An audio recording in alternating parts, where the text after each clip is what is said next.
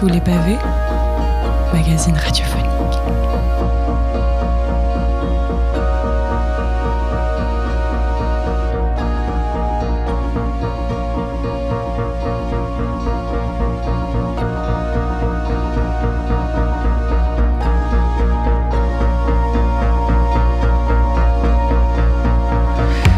Et bonsoir à tous et bonsoir à toutes. Il est 19h passé de 4 minutes. Vous êtes sur Radio Campus Montpellier et c'est sous les pavés pour les 60 petites minutes qui arrivent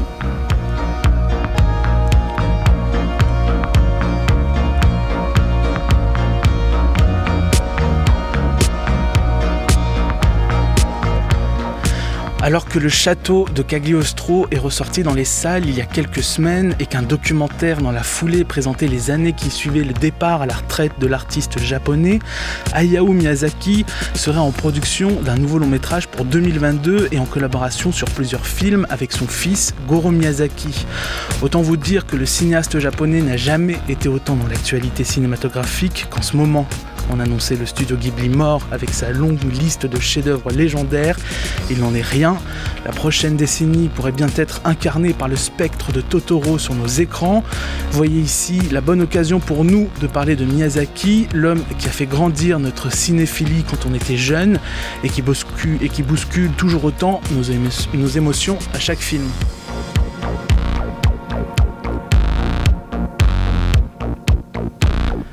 Le programme est simple, revenir avec affection, pour ne pas dire avec amour, sur la filmographie du génie de l'animation, parler de ses films en commençant par le début jusqu'à son dernier travail au cinéma, Le vent se lève, c'était en 2014. Et pour m'accompagner pour cette émission, voici l'homme qui fait chanter les films à coups de playlists bien trouvées dans le générique des traqués. Vous pouvez également le retrouver tous les mercredis soirs à Cinémascope, l'émission qui fait des, The Cinéma Show. The Cinéma Show, Eh pardon. Non, mais c'est pas grave. qui fait débat des films sur Radio Campus, autrement dit Raphaël Laurent. Bonsoir Raphaël, comment ça va? Bonsoir à toi Adrien, je te renvoie la balle parce que c'est vrai qu'on avait fait une émission donc, sur Miyazaki euh, au début d'année, C'est ça. enfin d'année euh, plutôt euh, voilà universitaire on va dire, et du coup ça me fait énormément plaisir d'être avec toi pour voilà parler aussi euh, de, Miyazaki parce que il revient un peu des morts. C'est vrai comme tu l'as dit, euh, il a jamais de fin, il a jamais de retraite cet homme. Exactement, tu teases parfaitement bien. Euh, C'était véritablement la toute fin justement des années 90 et le début des années 2000 que le studio Ghibli fait taire les sales gosses de Dragon Ball Z pour laisser rentrer dans leur moment de divertissement de la poésie mélancolique. Il faudra une princesse Mononoke et un voyage de Chihiro bien placé dans un festival de, de Berlin pour que Miyazaki devienne la star du cinéma d'animation, voire la star du cinéma japonais à travers le monde. Entre-temps, la bonhomie du monstre Totoro a gagné en plus des cœurs des enfants celui des parents. Ni ni deux, voilà que Miyazaki devient une marque. Comme on achète du Nintendo à ses gosses, on les amène voir fidèlement le dernier Miyazaki. L'homme au sourire rêveur et aux lunettes de visionnaire a participé fortement à institutionnaliser l'animation dans le monde. Et pour venir à bout de cette émission, commençons par une question très simple. C'est quoi euh, ton premier Miyazaki, Raphaël? C'est le château ambulant. Euh, c'est vrai que c'est assez. Je, je dirais pas original parce que. Parce que tout le, monde, euh, tout le monde grandit un peu avec le Miyazaki de son époque. Moi, voilà, celui qui est sorti, euh, je crois que c'est 2005, c'est ça 2004. 2004, pardon. Euh, donc celui qui est sorti en 2004, donc voilà, j'étais tout petit, j'ai découvert son, son univers, j'ai découvert sa vision de, de voir la nature surtout, de voir aussi le fantastique. Et finalement, c'est celui qui m'a un peu bercé dans le sens où euh, Miyazaki, je l'ai redécouvert assez tard. C'est-à-dire que je l'ai découvert avec euh, euh, le château ambulant et je l'ai redécouvert avec le château ambulant. C'est-à-dire que pendant, pendant 10 ans, j'ai plus, j'ai plus vu de, de Miyazaki et je me suis dit, mais c'était quoi ce film quand j'étais tout petit là qui m'a vraiment marqué, qui un visuel toujours ancré en moi alors que j'avais pas revu de ces images là et euh, je crois que c'est voilà à 15-16 ans je me suis dit mais vraiment il faut que je revoie ce film et je l'ai revu puis après je me suis fait tous les Miyazaki euh, voilà pour me refaire une culture et surtout pour redécouvrir cet univers qui est ma- magistral donc euh, c'est vrai que toi tu as commencé avec lequel par exemple? Euh, Moi, j'ai commencé avec Princesse Mononoke, mais je me rendais pas compte de, de Hmm. ce que je voyais. C'est avec le voyage de Shiro que j'ai pris conscience euh, de, de ce que je consommais, de ce que je voyais euh, à travers les images. C'est vrai que tu peux avoir. Enfin, moi, moi c'est un peu le co- le- la surprise que j'ai eue, c'est que je me suis dit, bon, j'ai vu ce film, ça va être un éclair de génie, Et un peu comme euh, plein de films comme euh, Paprika par exemple, euh, voilà, qui est un film japonais qui sort un peu de, de nulle part. Euh, tu, tu, tu, vas pas trouver ça dans, dans, plusieurs films du même réalisateur. Enfin, moi, les autres, les autres films du réalisateur, j'ai oublié le nom du réalisateur de Paprika, ça me, ça Il est décédé en Exactement. plus. Je crois que. Enfin, bref. C'est- Je suis désolé, mais euh, voilà, ces autres films, je l'ai pas retrouvé. Alors que Miyazaki, c'est vrai que dans tous ses films, dans toute sa filmographie, on sent une même pensée, vraiment une, espèce de, métaphore filée de, de ce qu'est euh, la nature, ce qu'est l'enfance. euh. Exact. Et voilà, c'est une œuvre à part entière. On peut pas parler d'un seul film sans, enfin, sans faire. Sans euh, convoquer les autres. ouais, sans convoquer les autres, faire euh, éluder un film, c'est pas possible. Les, les films se répondent, t'as raison de, de souligner ça. Et en plus, euh, j'ai envie de dire, les, les personnages se répondent chez Miyazaki. C'est bien plus que les films, les personnages se répondent. On aura l'occasion euh, d'y reparler. Euh, on va commencer dans l'ordre, si tu le veux bien. Mhm. C'est classique, c'est basique. Moi, j'avais euh, une date, c'est celle de 79 avec le château de Cagliostro, qui est Mhm. ressorti il y a pas longtemps Ouais. dans les salles de cinéma, qui est distribué par un petit distributeur euh, français, mais quand même qui a une, une bonne promotion. Le château de Cagliostro, c'est pas un Ghibli. Euh, Takahata n'est pas dans le coup. Joe Hisaishi non plus, je crois. Non, non, ouais. Et pourtant, il y a tout ce tout le programme en fait de, de, de la carrière de Miyazaki. Tu l'as vu quand toi ce film il y a pas longtemps Alors moi, je, oui, c'est vrai que ça doit être le, le dernier que j'ai découvert de Miyazaki peut-être. hein. Euh, donc c'est vrai que j'ai été un peu surpris par euh, le côté abondant dans l'action. C'est-à-dire que Miyazaki en général c'est plus minimaliste. Là c'est vrai que c'est un film qui euh, envoie du pâté. On va, on va avoir euh, des courses poursuites, on a de la, des voitures. C'est assez surprenant d'avoir des voitures dans un film de Miyazaki d'ailleurs. Et voilà, on est assez surpris, mais c'est vrai qu'il y a euh, ce- je dirais pas que c'est vraiment dans la dans l'animation qu'on reconnaît ses, ses traits, mais c'est plutôt dans le dans, dans le l'insouciance du film. Il y, a, il y a un côté insouciant, donc c'est Lupin 3, je crois, le, le Oui. titre qui est, qui, qui est Exact. euh, du, du- du film au Japon. Et, euh, et vraiment, ouais, on a ce côté insouciant du personnage euh, qu'on a sur tous les personnages, même si là, là pour le coup, c'est un personnage adulte, alors que sur les films de Miyazaki, le plus souvent, c'est un personnage beaucoup plus jeune. Mais, mais c'est vrai qu'on on connaît un peu les, les, les traits de Miyazaki. Je sais pas si c'est lui qui l'a scénarisé aussi. C'est lui qui l'a scénarisé et en fait moi je suis absolument d'accord avec toi et ce qui est je trouve vraiment fou c'est que dans ce film là comme tu dis il n'y a pas toute l'animation transcendante qu'on va connaître euh, avec l'époque Ghibli.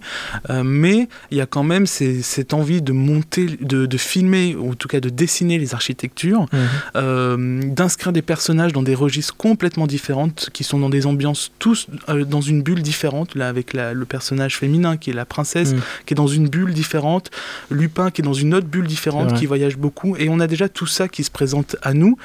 Alors je crois que c'est plus ou moins une commande, ce film, c'est Mm. pas forcément lui qui était à, à l'origine, et puis... euh, et puis il y a, il y a quand même euh, euh, un premier film, c'est un premier jet, c'est un premier film où il y a un marché qui était déjà très fort au Japon, celui de l'animation, et il arrive quand même à, à- à sortir, enfin, à sortir son nom là où personne n'y arrivait euh, au Japon, à sortir son nom de l'animation.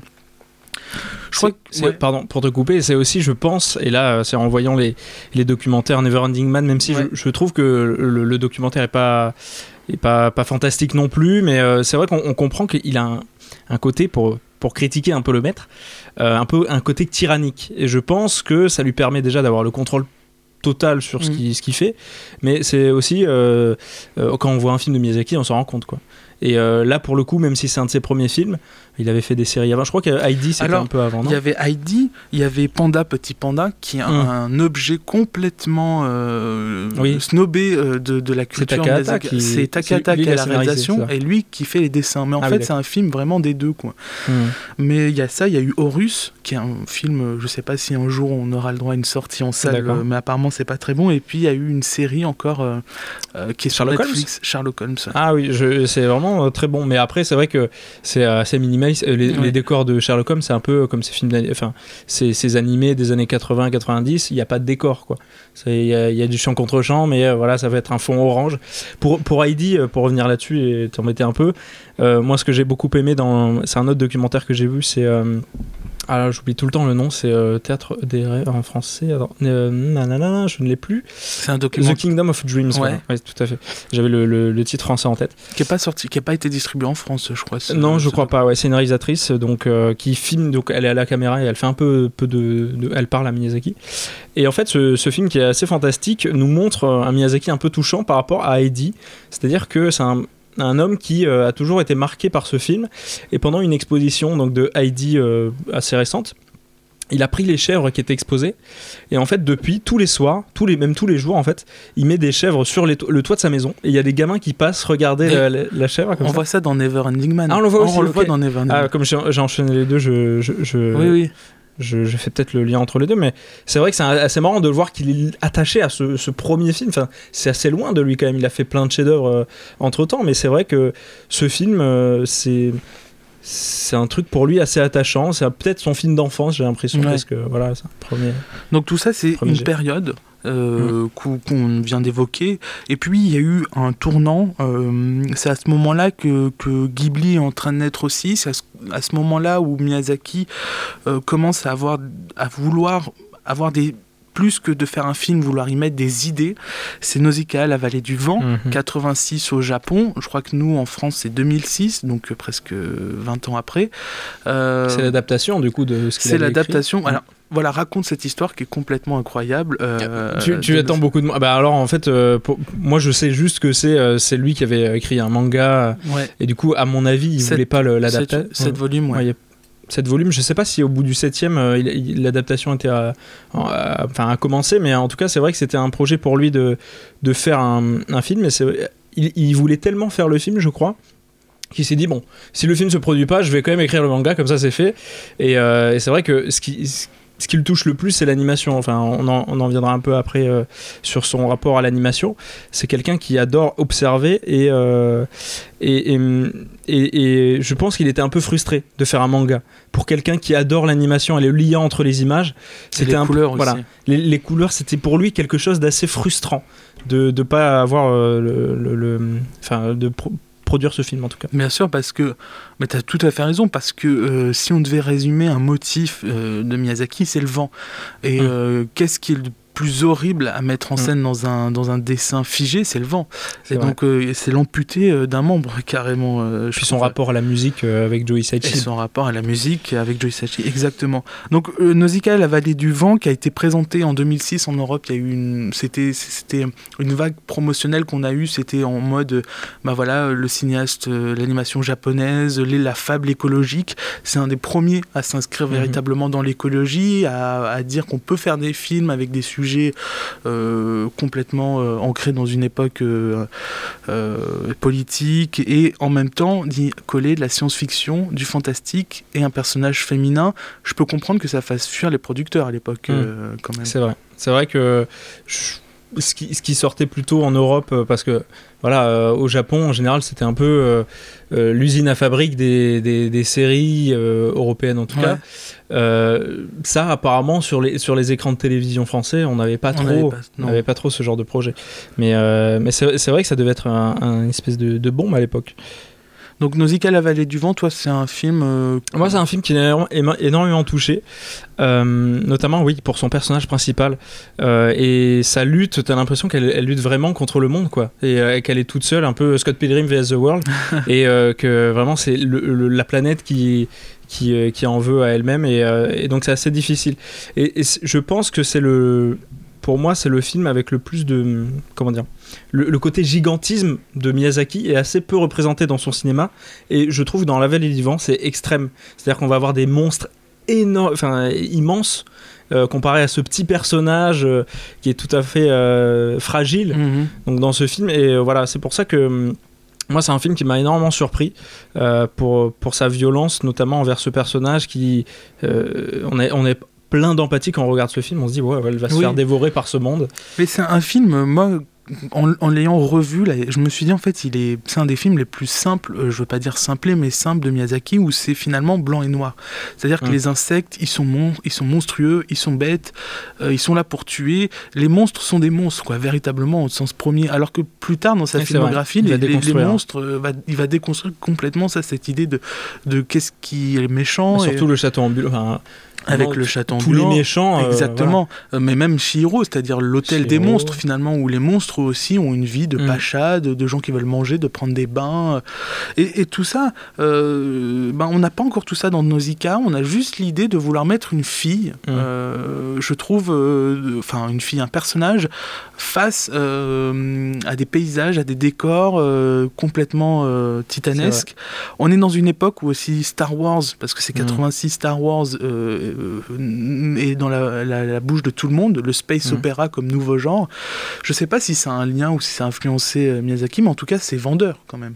C'est vrai, je, je sais pas, mais c'est vrai que maintenant que tu le dis avec ce, ce côté blanc et noir, le, c'est un des films les moins colorés peut-être. Exactement. C'est un des films avec, euh, voilà, c'est très très sombre, euh, pour un Miyazaki toujours, hein, mais euh, c'est très très sombre, il n'y a pas, pas trop de couleurs, ce qui qui est assez surprenant parce que voilà, il était un peu frustré de ne pas avoir mis de couleurs dans son manga, mais Et il n'y a pas beaucoup de ciel aussi. Tout est assombri Mm. euh, du Hasai. C'est vraiment des lieux qui sont clos, même si c'est des, des grottes immenses ou des cavités immenses, mais c'est toujours euh, enfermé dans une cavité, voilà, quelque chose qui, qui ne laisse pas euh, sortir euh, l'animation dans des décors naturels. Il faudra attendre. euh, alors, pardon, excusez-moi, le, le- Nausicaa c'est 84, Mm. c'est euh, 86, c'est le château dans le ciel.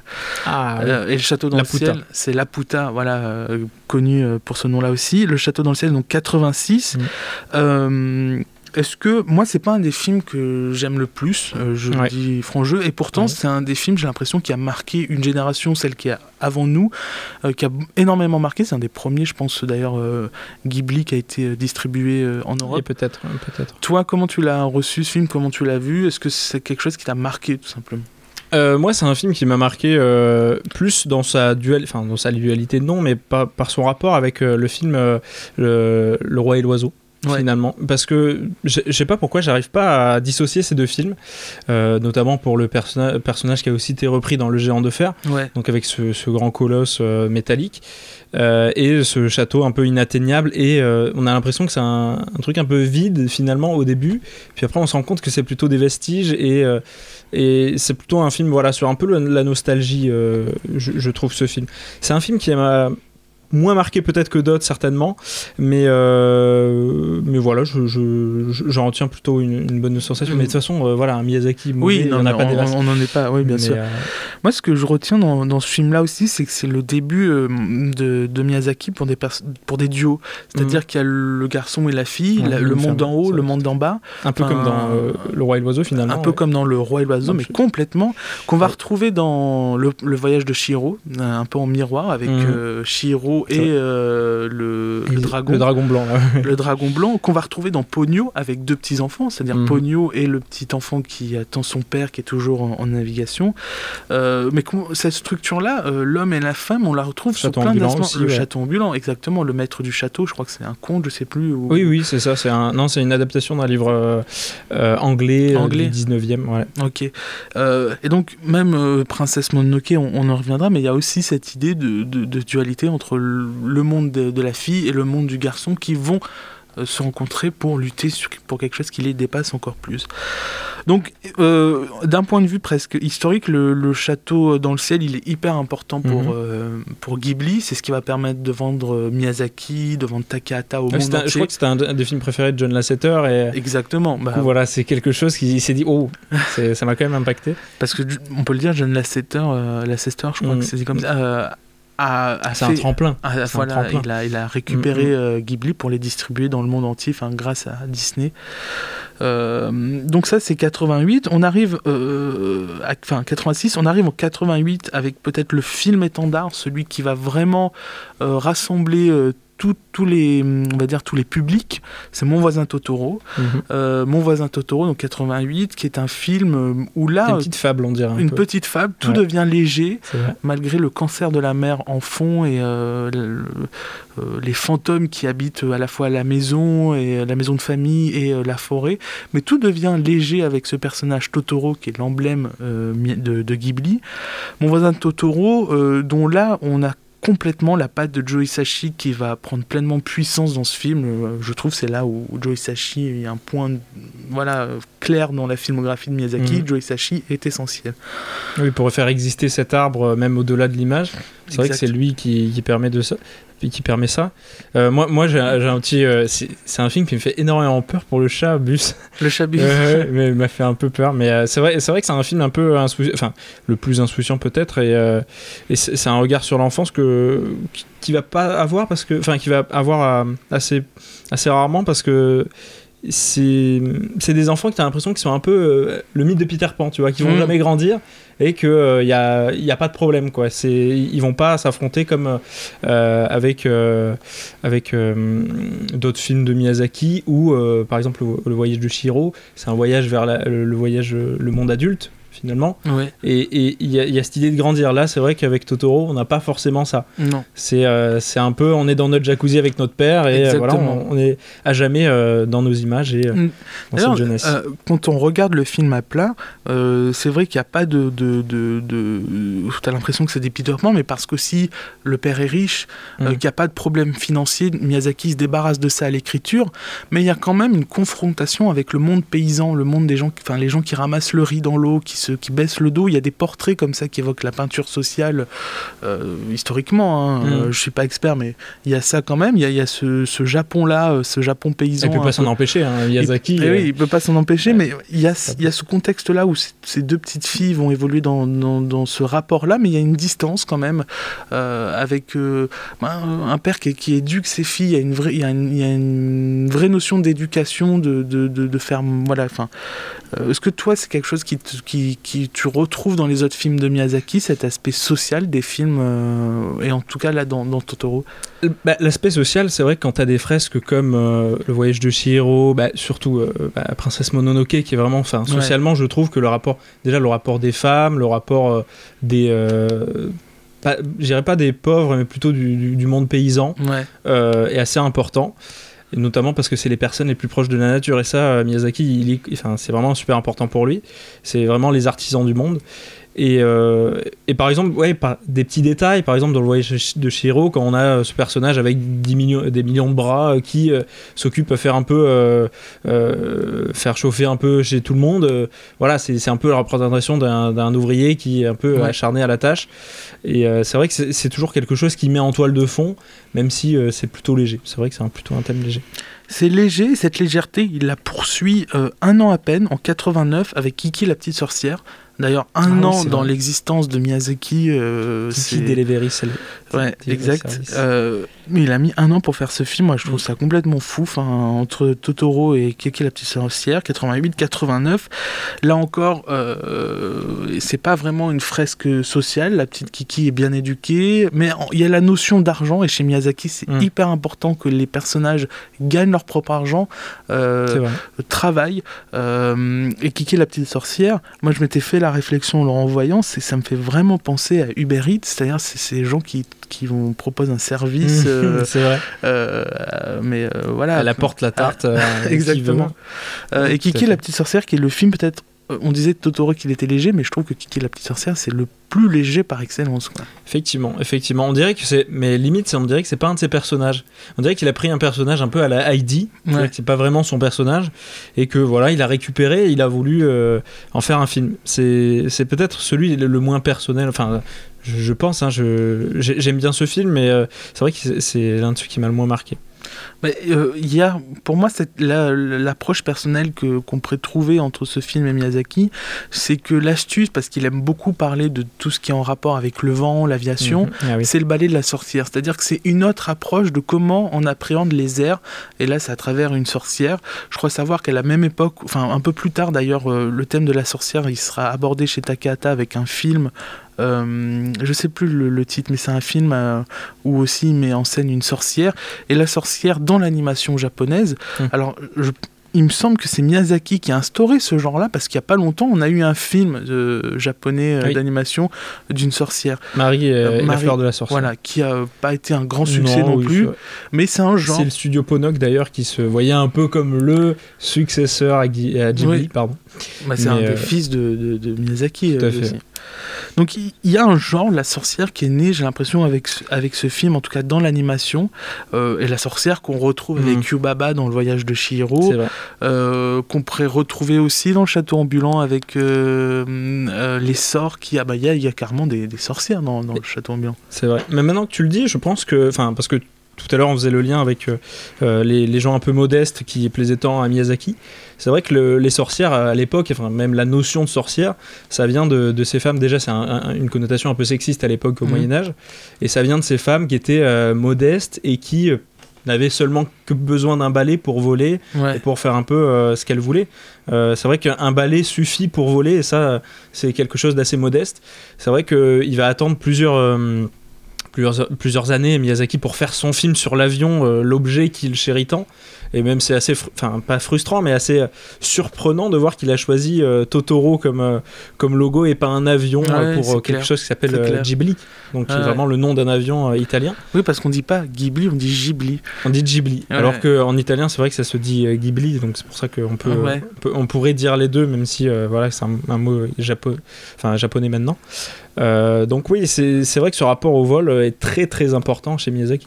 Tout à fait. tellement important que euh, en 92 et là ça sera la fin d'un cycle enfin moi je, je le considère comme ça et beaucoup de gens le considèrent aussi comme ça c'est la sortie de Porco Rosso Mm. Euh, ce personnage cochon qui euh, est sur son petit avion euh, qui a un espèce de look à la Aviator euh, dont Scorsese fera un film Mm. bien plus tard avec euh, DiCaprio. avec DiCaprio, mais il y a déjà en fait tout l'imaginaire de Scorsese, on peut le retrouver, enfin pas tous, j'exagère, mais on peut aussi le retrouver dans Porco Rosso. C'est deux films qui pourraient être euh, mis en dialogue. Porco Rosso, donc en français, ce film a été super bien euh, distribué, en tout cas, et il a eu le droit, euh, je crois, à des Jean Reno pour la voix Oui, off, et fait. Jean-Luc Reichmann, Jean-Luc Reichmann qui avait un serveur, tout à fait. C'est vrai que c'est assez surprenant. ouais. Mm, mm. parce que je crois qu'il voulait, enfin, il voulait faire une carrière d'acteur à l'époque. C'est un des films mineurs, j'ai le droit Mm. de le dire ou pas, de, de Oui. Miyazaki. Midner, mais sur, euh, enfin sur euh, des personnages majeurs. Enfin, c'est rare, mais oui, Ouais, c'est ça.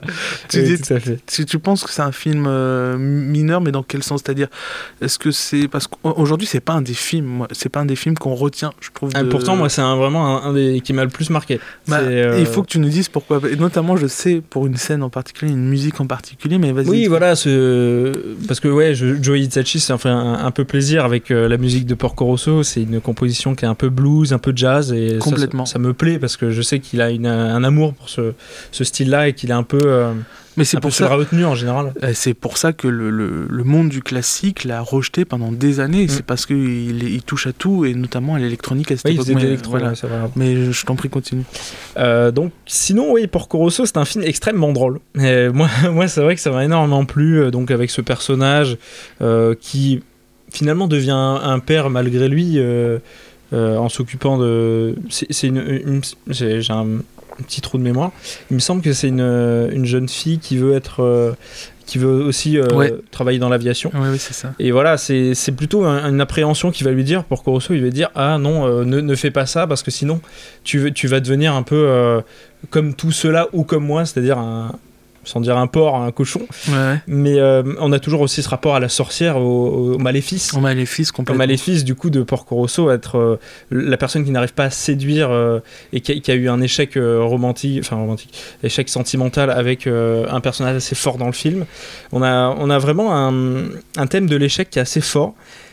Et ça va pas, enfin, ça va pas plus loin dans le sens où je. Je je trouve que le film n'a pas une fin happy end euh, ou euh, quelque chose qui, qui nous ferait regretter un peu, un peu la, séance en nous disant oh là là, ça, ça s'est fini bien alors que le personnage avait quelque chose d'intéressant à dire sur ce monde-là, ce monde difficile, ce monde des adultes, ce monde de maléfices. Et, mais moi, j'ai passé un excellent moment parce que déjà les scènes dans les airs sont magnifiques. elles sont incroyables. Superbement animées. Tu parlais de, du vent. Là, euh, vraiment, on, a l'impression que tout toute l'image est dans le vent parce que bon, mmh. c'est un avion. Et euh, il y a très peu de scènes qui se passent sur Terre, mais, euh, mais celles qui m'ont plus marqué, c'est vraiment dans les airs, même avec des scènes de combat. Et même, on, sent un peu des, des mimiques qu'il avait eu avec Lupin 3. C'est-à-dire que. Mais complètement, mais oui. Il y a des, des, personnages qui vont euh, euh, se battre de façon exagérée, un peu comme plein d'autres films japonais, mais il, était sur la retenue en général, et puis sur Porco Rosso, il se fait plaisir. Mais je te rejoins complètement, et moi, ce que j'aime dans ce film, c'est le défi, mais complètement, mais c'est presque de l'ordre d'un défi de gamin, c'est-à-dire faire un film romantique hum. avec un personnage qui est un cochon. J'adore ce défi, c'est-à-dire que c'est presque du niveau du gag le plus nul au monde, mais il en fait, enfin, le plus, voilà, le, un gag simple, quoi. Et il en fait un film complètement... Et Jean Reno est parfait, Et Jean Reno est parfait. Mm. Donc euh, tu l'as bien défendu, Porco Rosso. Ah, mais j'espère. Mais en tout cas, enfin, même, je pense que j'ai pas dit assez de louanges sur ce film. Je vous le conseille même de le revoir si vous l'avez peut-être vu trop jeune, parce que c'est vrai que Miyazaki, en général, on a tendance à se les s'enchaîner assez vite. on, va découvrir un Miyazaki, on va dire waouh, c'est génial, on va tout regarder. Je pense qu'il faut le regarder un peu après pour se dire waouh, ce film vraiment euh, nous prévient un peu sur le monde euh, des adultes assez, euh, assez, assez drôle, parce que voilà, le film est un peu absurde. Mais, euh, mais voilà, je pense qu'on passe un excellent moment. On passe un très bon moment avec Porco Rosso et je pense qu'il en a eu plaisir lui à faire ses mm. films. On va se faire une pause musicale. Euh, tu voulais dire quelque chose? Non, c'est juste que tu dis, il a eu plaisir à faire ses films. Porco Rosso, c'est le film qu'il déteste le plus parce que euh, il trouve totalement absurde et tout, mais mais bon, il, il, a envie de partir en retraite tout le temps, donc voilà. Oui, mais faut pas l'écouter. Peut-être c'est un des, films qu'il a le moins aimé à faire mm. parce que justement c'est des films où les productions étaient moins grosses et on va justement juste après la pause musicale parler des grosses productions Ghibli qui arrivent avec mm-hmm. notamment 97 Princesse Mononoke où c'est là vraiment la force du studio, d'une entreprise, d'une industrie qui va taper du poing sur la table dans le milieu du cinéma mais on en parle juste après Juliette Armanet pour sa chanson qu'elle a fait dans le film japonais Asako 1 et 2.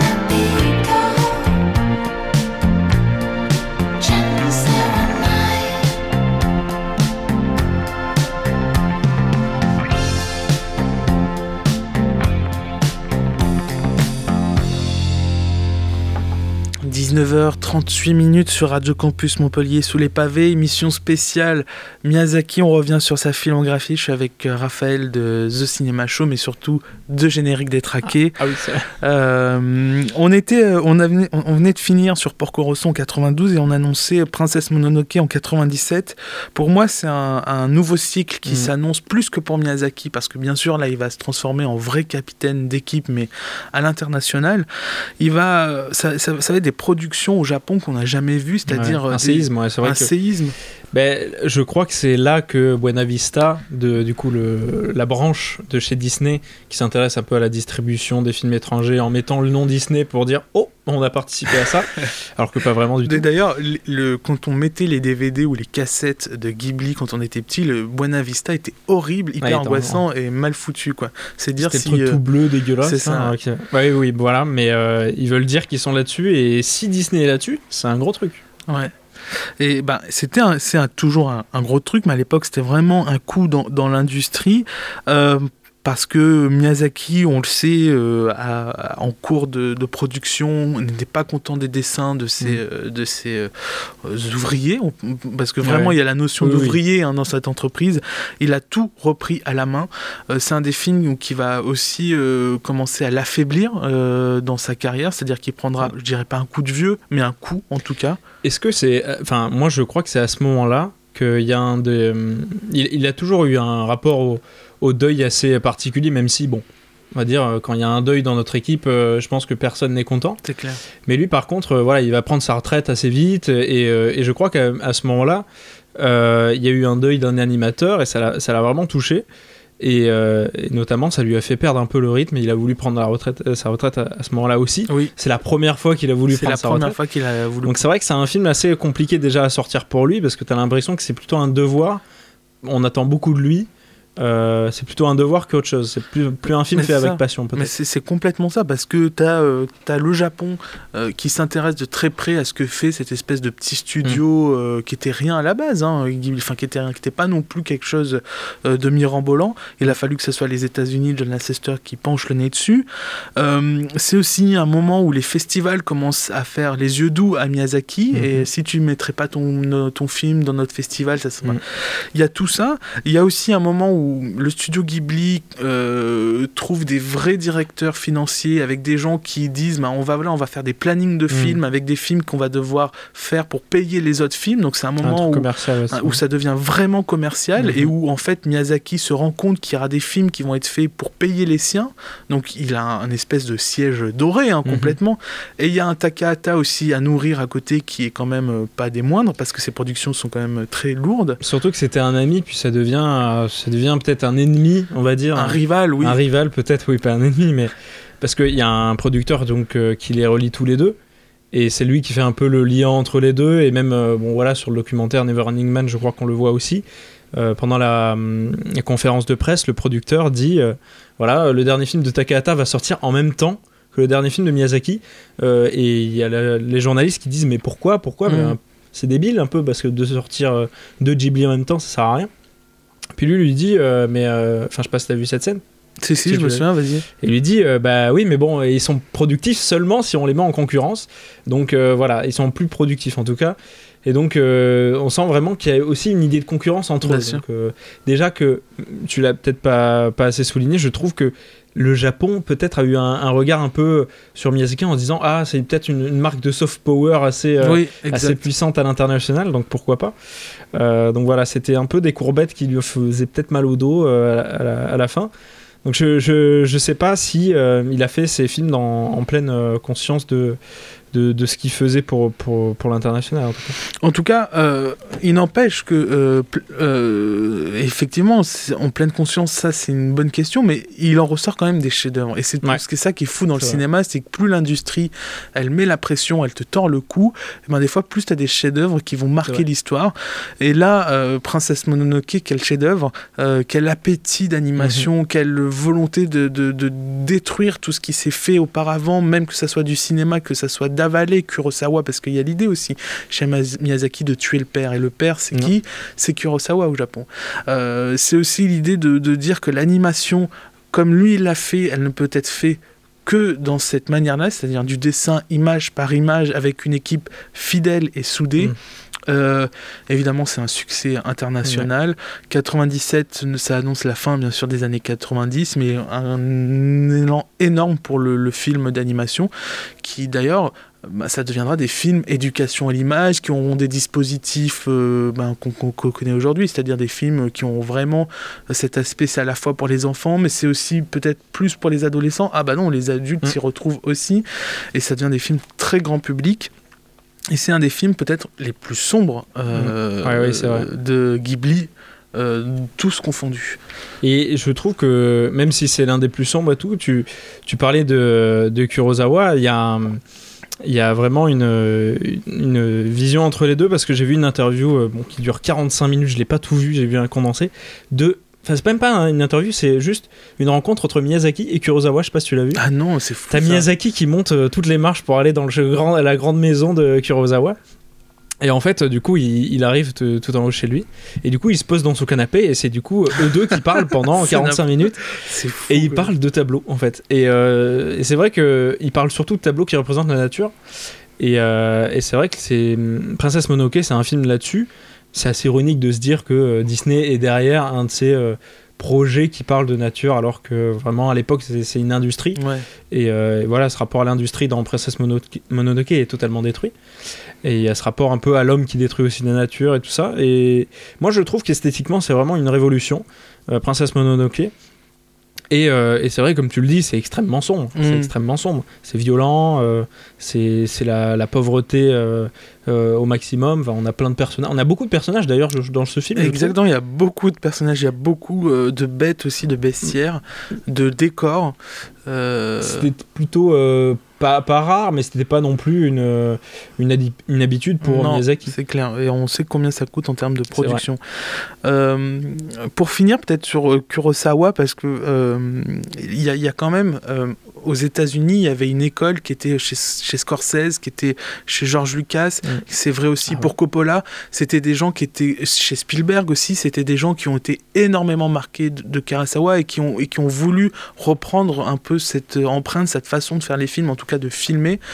On sait pas, je- on pourrait pas dire vraiment qu'ils y sont arrivés, et peut-être que c'est Miyazaki la réponse, la meilleure réponse à Kurosawa, euh, ne, ne serait-ce que parce que c'est le Japon, Mm. mais, mais, mais surtout en termes d'ambiance, à aller aussi plus loin encore que, que, que ce que Kurosawa a fait. Alors là, c'est euh, une question d'interprétation, c'est subjectif, mais en tout cas, j'ai l'impression que c'est vraiment lui qui a, qui, a, qui a repris le travail véritablement de Kurosawa. C'est vrai qu'il y, y a un sens de dénaturé quand on parle de Star Wars qui reprend le- les, Ouais. les 7 samouraïs, par exemple, c'est un peu dénaturé parce que bon. euh, il faut vraiment connaître euh, sur les. Enfin, c'est vraiment des, des personnages qui sont assez différents quand même. J'ai bon, l'impression qu'on a dit ça pour vendre le film aux élites ou aux institutions. Peut-être. Après, je sais pas si le lien est vraiment. euh, Enfin, George Lucas, c'est pas non plus euh, quelqu'un qui réfléchit totalement ses Non, personnages au point de, clair. de, de les baser euh, sur, euh, sur Kurosawa comme ça. Mais c'est vrai que le rapport, par exemple, à la nature. Enfin, euh, bon, j'en parle tout le temps depuis tout à l'heure, mais le rapport à la nature euh, chez Miyazaki et celui de Kurosawa, c'est- c'est quasiment le même. Ouais, ouais. Kurosawa faisait euh, des, des films très euh, moyenâgeux, enfin moyenâgeux Ouais. euh, japonais. Et, euh, et c'est vrai que dans ce film, Princesse Mononoke, ça se passe, enfin c'est pas moderne quoi. Non, c'est une époque presque médiévale, entre le médiéval, médiéval, ouais. mais avec des machines industrielles aussi. Mm. Enfin, c'est ça qui est fou chez Miyazaki, c'est que on convoque tout, peu importe si c'est si, si historiquement ça tient pas la route. En fait, son univers est capable de Mm. tout avaler, quoi. Rien que ça, oui, c'est vrai. Puis il y a la musique de Rashomon, donc qui est je, je- dans le- du français, j'ai oublié. Enfin bref, euh, Ouais. qui, qui, est- qui ressemble beaucoup à celle de Joe Hisaishi aussi. Donc c'est vrai qu'il y a des il y a des ponts entre les deux qui je les avais pas fait, mais c'est vrai que tu, tu m'y fais penser là. euh, et même cette interview là, je, je te la conseille parce que Ouais, je regarderai carrément. Mais leur tourne et on doit euh, quitter ce volet euh, Princesse Mononoke pour peut-être, pour moi, s'attarder au cœur du cœur du cinéma de Miyazaki, c'est-à-dire ça fait le pont entre euh, sa première partie de, de sa carrière et sa deuxième partie. C'est le film pour moi le plus ambitieux, le plus personnel, euh, celui qui a touché vraiment, euh, dans le sens cinématographique du terme ou artistique du terme, le plus de gens. C'est le voyage de Chihiro Mhm. en d'or. 2001. Ours d'or, un des Mhm, seuls déjà. films, un des seuls films qui a eu comme un, Mhm. un ours d'or, enfin une récompense. une hein. bah, pour un film d'animation, c'est exceptionnel. C'est- Ouais, je crois que Paprika, pour- j'en parlais tout à l'heure, et à Venise a eu un prix aussi comme ça. Oui, Euh, le Lion d'or, mais euh, voilà, c'est- c'est quand même rarissime. Euh, maintenant, c'est vrai qu'on on se dit euh, un film qui a le Lion d'or actuellement ou le- l'Ours d'or, on voit pas qui pourrait le faire à part Miyazaki. C'est vrai que le, le, le, le- le côté de Miyazaki qui est assez frustrant, c'est qu'on se dit c'était la porte ouverte pour plein de, de talentueux euh, euh, metteurs en scène comme lui, sauf que ils n'ont pas tous repris le, le, le flambeau. O- euh, Osoda Mamoru Osoda l'a bien fait, euh, pas au point de populariser ses films. Enfin, ils ont un, un succès assez réduit comparé au film de Miyazaki. Osoda, c'était quand même celui qui a fait l'animation de Le Château ambulant. ouais. Donc voilà, il y a quand même le lien entre les deux. Mais Ah, c'est vrai qu'il y y y a peu de gens euh, qui, euh, qui ont repris ce flambeau-là.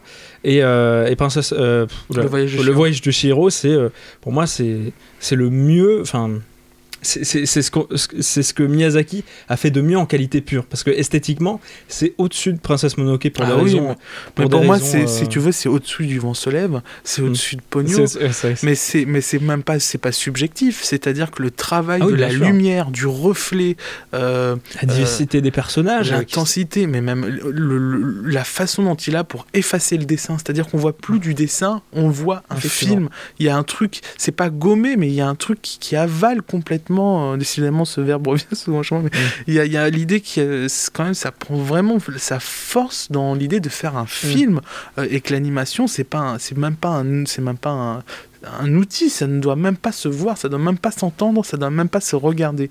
C'est ça que je trouve très fort dans, dans le voyage de Chihiro. En plus, c'est un de ces films qui, euh, j'ai l'impression, est assez clos, dans le sens où ça fait un peu huis clos dans un univers assez réduit. Euh, pourtant, on a la notion du vent, forcément, Exact. avec euh, Ah bah oui. dragon. l'homme- l'homme dragon, euh, comme j'aime à l'appeler. Euh, mais mais c'est vrai que c'est un film assez fantastique. Euh, Moi, je- sa diversité de personnages à chaque fois m'étonne. Euh, ah, je l'avais oublié celui-ci, ah, celui-là aussi. On avait déjà eu un indice avec Princesse Mononoke, mais vraiment là, ça, c'est une sommité ce film, je trouve. Mais cette densité de personnages dont tu parles, on la retrouve aussi dans cette richesse des ambiances dont, dont le film propose. Il y a une Mm. espèce de palette. C'est vrai, il y a cette salle-là, il y a cette salle-là. Le vrai. film commence une scène intimiste dans une voiture. Bon, c'est une Mm. ambiance, euh, mais quelconque, quoi. Ça pourrait être un film de, des frères Dardenne, à la limite, tu vois. Mais c'est, presque un autre film qu'on te propose sur Mm. le papier. Et après, ça, ça démarre avec une espèce de grande bouffe. Et puis après, ça démarre en espèce de, de fille qui va devoir ramer pour trouver du travail. Après, des, des moments euh, de travail brut, des moments d'hôtel, des moments de mélancolie. Il y a un train qui passe dans le film. Un Oui, train oui. dans le cinéma, c'est jamais euh, rien, tu vois. Ouais. Il y a tout ça, quoi. Et puis il y a les airs, et puis il y a le sol, et puis il y a. Ce qui est assez ironique, c'est que le film commence avec une scène de voiture que tout le monde peut, enfin, tout le monde peut réaliser avec les moyens du bord et le talent forcément, Ouais. mais c'est une scène assez minimaliste. Et tu sais, tu t'attends pas à l'explosion, vraiment ce, ce feu d'artifice de, de création qui va nous servir là avec tous ces personnages, toutes ces couleurs. C'est clair. Je- je- c'est un des plus colorés, je trouve. Euh, on a des personnages verts, noirs, blancs, euh, euh, jaunes, tout- toutes les couleurs sont représentées. Et même on a des animaux, forcément. hein, c'est un- on n'en a pas trop parlé, mais c'est vrai qu'il y, a des- il y a des monstres et aussi des animaux qui sont importants aussi pour, pour, pour Miyazaki, tu parlais du, monde pays, enfin on parlait du monde paysan tout à l'heure, euh, voilà des, des cochons euh, aussi avec Heidi, la chèvre et tout. C'est quelqu'un qui aime, qui aime beaucoup les animaux aussi. Et, et, et, même dans sa narration, tu l'as dit très bien, on commence le film de manière intimiste, on le termine aussi de manière intimiste. Miyashiro retrouve ses parents, mm. c'est comme si rien ne s'était passé. Finalement, c'est comme si euh, c'était un songe. Il y a un truc euh, très shakespearien mm. là-dedans, c'est-à-dire que rien ne s'est passé. Finalement, qui est témoin de ça? Bah, Trois, euh, trois personnes paumées dans une salle de, cinéma, mais mm. personne n'est témoin. Il n'y a pas de témoin vis-à-vis des parents, il n'y a pas de témoin vis-à-vis de Shiro. Et il y a une. Bah, rien que l'histoire, on, est, on comprend avec cette espèce de d'histoire que personne, dont, personne n'est témoin, la solitude que peut convoquer le film. C'est-à-dire qu'il n'y a, a, personne pour, pour euh, bah, dire oui, Shiro a vécu ça. On ne sait mm. même pas si ça a eu lieu, on ne sait même pas si finalement ce cinéma, euh, enfin toute cette mm. histoire-là euh, s'est jouée. Est-ce que ce film a existé? On voilà. Tu m'as mis des frissons en, en, parlant tout à l'heure. alors, je te propose de quitter le voyage de Shiro pour arriver à 2004 le château ambulant, celui par lequel tu as commencé, toi, tes films Miyazaki. Le château ambulant, moi aussi, m'a marqué, évidemment. C'est un travail mm. aussi monstrueux. Euh, euh, peut-être moins d'ambition, quand même, que le voyage de Shiro et Princesse Mononoke, il faut quand même le souligner, mais qui, en même, a cette euh, envie-là de, de, porter tous ces personnages Ghibli euh, encore une fois dans quelque chose d'autre. C'est-à-dire que bah, on pourrait avoir, il y a ce début de film avec cette petite fille qui fait des, des, euh, des, des, espèces de chapeaux. On peut se dire, ah, bah, c'est un film qui va commencer comme à la Kiki, de la petite, comme Kiki la petite sorcière, et puis paf, Miyazaki euh, lui met une malédiction et ça donne un autre film. Et ça donne un autre, une autre facette de l'univers mm. du maître de l'animation. Moi, je l'ai pas vu comme, je pense, un spectateur qui avait vu le voyage du Shiro à l'époque et qui, qui se dit, oh bah je veux voir le dernier Miyazaki, ça va être génial. Et euh, je pense qu'il y aura une frustration pour ce, public-là parce que tu te dis, oh, euh, chouette, un château avec plein de pièces, ça va faire un peu comme le voyage de oui. Je vais voir toutes ces pièces, il y aura tout le temps un, monstre dedans ou quelque chose comme ça. Non, non, c'est une maison euh, assez intime. Et, enfin une maison, c'est un château, mais non, c'est une maison. C'est le, le, cœur d'un personnage, sans spoiler, c'est vraiment quelque chose du plus personnel qu'il y a. Donc ce château. Euh, et c'est un, film aussi, donc euh, là, clairement, il a un peu fait son, euh, son le tombeau des Lucioles, on va dire. C'est basé sur. Tu vas fort là quand même. Quoi non, non, non, non, je, parle de ça parce que c'est le film qui parle le plus de la guerre, je trouve. C'est vrai, non, mais ah oui, complètement. Pour le parce que même si, bon, c'était. Là, le hein. rapprochement, oui, oui, je vois. C'était évoqué, mais là, avec ces bombardements qui viennent toujours dans le film, et on a ces petits méchants du, film. On a la, je crois que c'est la sorcière des Landes. La sorcière des Landes qui est un des grands méchants du film, celle qui donne euh, au personnage son euh, enchantement, enfin son enchantement, sa malédiction plutôt. Donc qui va Sophie qui va être euh, vieille au lieu d'être jeune et toute pimpante comme elle est normalement. Et en fait, ce personnage-là, tu vas te dire, au début du film, c'est le grand méchant. Il a fait un truc horrible au personnage principal. Mais finalement, tu as beaucoup de tendresse pour, euh, pour ce personnage-là dans tout le film. Et tu dis, le, méchant, au final, c'est ceux qui provoquent la guerre. C'est pas forcément le petit mmh, méchant qui, met, euh, qui, qui, veut faire du mal à une personne. C'est euh, le, le, méchant un peu sournois qui le dit pas à tout le monde, qui a l'air bien gentil, mais finalement qui provoque la mort de plusieurs personnes et qui les fait pas vieillir, qui vraiment les, les tue. Euh, et, c'est un film qui m'a énormément touché. La musique, euh, les deux personnages, la relation du coup entre euh, Sophie et le personnage masculin dont j'ai oublié le nom. Moi non plus. et et l'épouvantail qui est un, l'épouvantail, running le navet, s'appelle le, navet, navet, je crois. donc tout à fait, il y a des running guys, il y a plein de personnages. En fait, ce que j'aime bien dans celui-ci, contrairement au voyage de Shiro, c'est qu'il y a plus de mystère, de mystère qu'il y a d'explications. C'est-à-dire qu'on a tous ces personnages-là. Euh, le navet, euh, bon, je vais vous le révéler, euh, fermez vos oreilles si vous voulez pas le, savoir. C'est un prince en fait, et on se dit mais d'où vient ce prince? Pourquoi il a été transformé mhm. comme ça? On sait que c'est la, sorcière des Landes, mais quelle est l'histoire de cette transformation? Pourquoi il a été transformé? Et toute cette histoire, on l'aura pas on l'aura pas. Et c'est un peu comme euh, voilà euh, Sophie elle vend des, chapeaux au début. euh, c'est comme un chapeau un chapeau qu'on va retrouver sur la route. On se dit mais à qui il a appartenu on, on, veut connaître l'histoire de ce chapeau là qu'il avait sur la tête. Et, et je pense que ce film c'est un peu ça on essaye de savoir quelle est l'histoire de tous ces personnages. Euh, le personnage masculin, euh, euh, on sait qu'il combat un peu, voilà, qu'il est impliqué dans la guerre, mais on ne sait pas comment ça a commencé, pourquoi il a cette maison-là, pourquoi son cœur réchauffe le. On a beaucoup de questions dans ce film, pas de réponses, mais beaucoup d'imaginaires, et je pense que Miyazaki, voilà, c'est tout ce qu'il fait, c'est sur l'imaginaire. Et je trouve que c'est son film le plus imaginatif et qui nous amène le plus à imaginer. euh, Enfin, quand on voit ce film, on va se coucher et on rêve. C'est une très bonne euh, formule, euh, mais je, je te rejoins complètement. Je rajouterai un truc, euh, c'est que dans ce film, pour moi, il y a, il y a, pour les apprentis euh, réalisateurs, il y a des vraies idées de mise en scène et des idées qui sont simples. Euh, comment mettre en image l'épuisement? L'épuisement, Mm. que ça soit physique avec une personnage qui devient vieux, l'épuisement de la guerre, c'est des thèmes qui reviennent souvent, Mm. mais l'épuisement, tout simplement, basiquement, marcher. Qu'est-ce que c'est que d'éprouver physiquement de la douleur pour marcher, pour monter des escaliers? parle de cette scène, oui. mais c'est- qui est con... mais c'est une idée de Avec mise- le chien aussi. avec le chien et puis la- l'espèce de, de Mm. sorcière qui est trimballée euh, par euh, deux espèces de, de, euh, Mm. de valets qui en peuvent plus non plus. Il y a une idée de vouloir représenter l'épuisement qui est vraiment, qui- c'est des leçons de cinéma, quoi, des Mm. leçons d'inventivité et c'est très simple le motif par lequel. C'est vrai. Et en fait, il y a une espèce de oui, une comparaison entre un personnage quand même qui avance très lentement, qui est Sophie, Ouais. qui est assez âgé. Et en fait, on va avoir un personnage qui, en- qui avance encore plus lentement, et ce qui fait naître l'empathie. Et l'empathie dans le film, Exactement. Enfin, Miyazaki, à chaque fois, on a beaucoup d'empathie pour ses personnages. Clairement. Bon, je pense que le château ambulant 2004, euh, c'est aussi une époque importante. Leur tourne, il nous reste deux films. 2009, Pogno sur la falaise. Pour moi, c'est un petit Miyazaki aussi, Mhm. mais pourtant c'est un film qui a aussi beaucoup de choses à dire. On quitte un peu plus les airs pour l'eau. Mais franchement, entre la mise, mettre en scène les airs et mettre en scène l'eau, chez Miyazaki, on a l'impression que c'est le même coup de crayon et pourtant la différence visuellement, elle est là. Pogno sur la falaise qui avait été présenté aussi à Venise, très fidèle à ce festival, en tout cas euh, Miyazaki. Euh, Est-ce que je peux te trahir en te disant que je ne l'ai pas vu celui-ci? Et Ah oui. ouais? Ouais, oui, non, mais dommage, je sais pas pourquoi. C'est vrai que c'est un film. Je, je- il faut que je le vois. Il faut que je le vois. Ce, ce Miyazaki un peu oublié. hein, Enfin, c'est vrai qu'il était entre deux monstres. Le vent se lève. Il a été vendu parce que c'était son dernier. Et euh, Ouais. Bon, euh, voilà, j'attends ambulant. Voilà. Non. non, mais ouais, c'est c'est vrai, tout à fait. Il faudrait que je, je, je le, je le vois. Mais vends-moi ce film. Alors, bah, tout simplement, c'est c'est pour moi ce qu'il a. Il reprend ses travaux de Totoro, c'est-à-dire l'enfance brute des personnages qui ont juste des rêves, des rêves très simples, retrouver son père qui navigue, et pour euh, Pogno qui est un espèce, c'est une relecture de la petite sirène en fait. Hein, ils s'en cachent pas.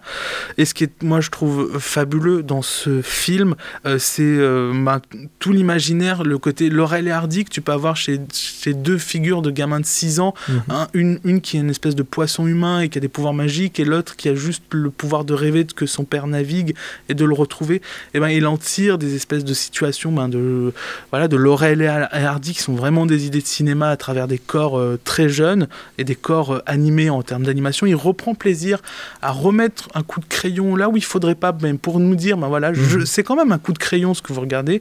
Donc il y a un- une vraie volonté de retourner à la- ce qu'est l'animation, euh, c'est-à-dire ben, tout simplement du dessin et, et ils s'en privent pas. Et les couleurs, on parlait de couleurs de Shiro, mais dans Pogno sur la falaise, les couleurs, on pourrait se dire c'est euh, c'est euh, un, un- des moments quasiment que tu vis sous acide tellement les scènes, j'ai jamais vu autant de dans l'animation autant de à part dans Paprika si tu veux autant de- dans l'eau autant de Mhm. moments éclairés, tout est éclairé. Tout est motif à être éclairé. Et il prend un plaisir à tout éclairer. C'est-à-dire qu'un poisson, bah, ça va être éclairé. Pourquoi on l'éclairait pas? Ça va être un aquarium, on l'éclaire. Euh, tout est euh, objet à vouloir être mis en lumière et en couleur. Et ça, c'est vraiment fascinant sur le plan formel. J'ai quand même vu des images, mais c'est vrai que euh, moi, quand, quand je le voyais, ce qui m'étonnait, c'est que j'ai l'impression qu'il faisait un plié de nez un peu euh, à tous ces films euh, euh, donc faits euh, par la 3D et faits en animation voilà, plus, plus moderne. Euh, et il faisait vraiment une fluidité de l'eau, mais incomparable. Ouais, quoi. ouais. C'est vrai que dans tous les autres films, bon, il y a peut-être Vaiana où c'est extrêmement bien fait, mais euh, c'est vrai que tous les autres films, je trouve que Mais- l'eau est mal faite, sauf que. C'est ça, mais, mais c'est même, même pas qu'une question qu'on pourrait rendre au cinéma, c'est aussi une question qui était posée sur les jeux vidéo. C'est un des grands défis du jeu de vidéo du cinéma d'animation, c'est comment restituer l'eau. Bon, l'heure tourne, on est déjà en retard, on va faire très vite. Pour Le vent se lève 2014, sur le papier, c'était Miyazaki à la retraite, Mm. un film très personnel, un film historique aussi, et un film euh, ben, qui annonce aussi la fin de Ghibli avec en 2013 juste avant le dernier dernier, Takata, qui était Les contes de la princesse Kaguya. Je crois que ce film était plus destiné aux adultes Mm. finalement. Il a un propos très riche, très dense, très complexe, dans des contextes très différents. On fume beaucoup parce que Mm. c'est des dialogues d'adultes aussi, et les dialogues d'adultes chez Miyazaki passent souvent par la cigarette. Qu'est-ce que tu retiens, toi, du Vent se lève Moi, c'est vrai que je, je trouve que ce film est un peu. euh, J'allais pas dire le cul entre deux chaises parce que c'est négatif, mais c'est un film plus sur l'adolescence. Euh, Enfin, c'est sur un personnage qui est pas encore très adulte, mais, euh, mais quand même qui est, qui est loin de l'enfance. Et, euh, et je trouve que ce personnage-là, c'est Miyazaki. Parce qu'il est entre Porco Rosso et euh, Le Voyage de Shiro ou d'autres Complètement. films. Donc ce personnage-là, c'est Miyazaki et c'est un film assez personnel. Euh, et en plus, c'est exceptionnel parce qu'il cite un C'est toi, Paul Valéry. le- Donc euh, voilà, qu'ils le vent maîtres, il est hein, tenté de Paul Valéry. forcément. Euh, non, mais voilà, je, je, je trouve que ce film est fantastique, notamment pour ce qu'il dit de Miyazaki. Et je pense que le fait qu'il arrive si tard dans sa filmographie, c'est aussi un sens. Enfin, il faut pas. Je sais pas si on devrait commencer. On peut commencer euh, un Miyazaki par n'importe quel film. Je pense que celui-ci, on peut quand même le voir à la fin parce que euh, Exactement. ça parle vraiment de toute sa filmographie, ça parle de lui. Ah, C'est très juste ce que tu dis là. Euh, et d'ailleurs, peut-être pour finir cette émission et pour finir sur tout cet aspect production Ghibli, on sait aujourd'hui, et grâce au documentaire Neverending Man, Mhm. que c'était pas un départ à la retraite, c'était un, un espèce de appel à, à l'industrie pour dire arrêtez de me couper euh, l'argent, j'ai besoin de sous pour faire des films. C'est une manière de lutter contre l'animation 3D aussi. Enfin, Mhm. ça a été un film qui a montré une grande crise dans la culture, plus que dans, enfin dans le culturel japonais, plus que dans la culture, mais dans le culturel. Plus d'argent pour financer l'art, plus d'argent pour faire des films, et plus d'argent pour faire des films. Mm. Miyazaki, celui qui a vendu le Japon à des générations et des générations. Donc c'est un moment quand même qui est très important dans l'industrie du Japon. Je crois qu'on n'en a pas encore fini euh, d'en comprendre toutes les répercussions que ça a eu d'un point de vue historique et économique. Mais en tout cas, ça a été un gros coup de pied le nez et on l'a vraiment vécu comme un adieu au cinéma. Et euh, pourtant, on le sait, en 2022, il va revenir avec un film. euh, Mais déjà, je pense que c'est plus un problème d'acceptation déjà de Miyazaki de voir que euh, Goro, son fils, euh, qui a fait euh, donc euh, Terre-Mère et euh, Les contes de Terre-Mère et La colline au coquelicot. les Chapardeurs, c'est pas lui? Non, c'est Ah. pas lui. Il en Euh, a fait que deux. Hein. D'accord. Bon, et que Goro prenne un peu son flambeau, même s'ils n'ont pas une relation forcément très, enfin, très paternelle, on va dire. Mais je, je, je trouve que voilà, pour accepter qu'il fasse de, de l'animation en 3D sur euh, euh, la, la- la chenille, enfin, Sur Goro, la chenille. Goro la chenille, par exemple, voilà, je trouve que c'est c'est déjà fort. Et... Goro la chenille. Hein. Goro. J'ai dit quoi C'est non, mais je veux dire, Ah oui. c'est le nom de son fils en plus. quoi. Ah oui, c'est vrai, exactement, je viens de faire le lien. Oui, voilà, c'est c'est déjà pas mal, donc j'ai hâte, tout à fait. Bon, et ben, je te remercie Raphaël pour Merci euh, ce, ce panel de sensibilité que tu nous as offert sur ton regard sur Miyazaki. J'espère qu'on aura l'occasion de refaire des émissions ensemble. Bah, bien en tout sûr. cas, l'invitation est là. Il est 20h passé de 4 minutes, c'est la fin de Sous les pavés. Restez sur Radio Campus. The Cinema Show demain soir. Yes, et générique détraqué sur Zimmer demain avec Simon, donc, qui présente The Cinema Show, émission exceptionnelle. Très bon programme. Restez sur le 102.2. Ciao, ciao.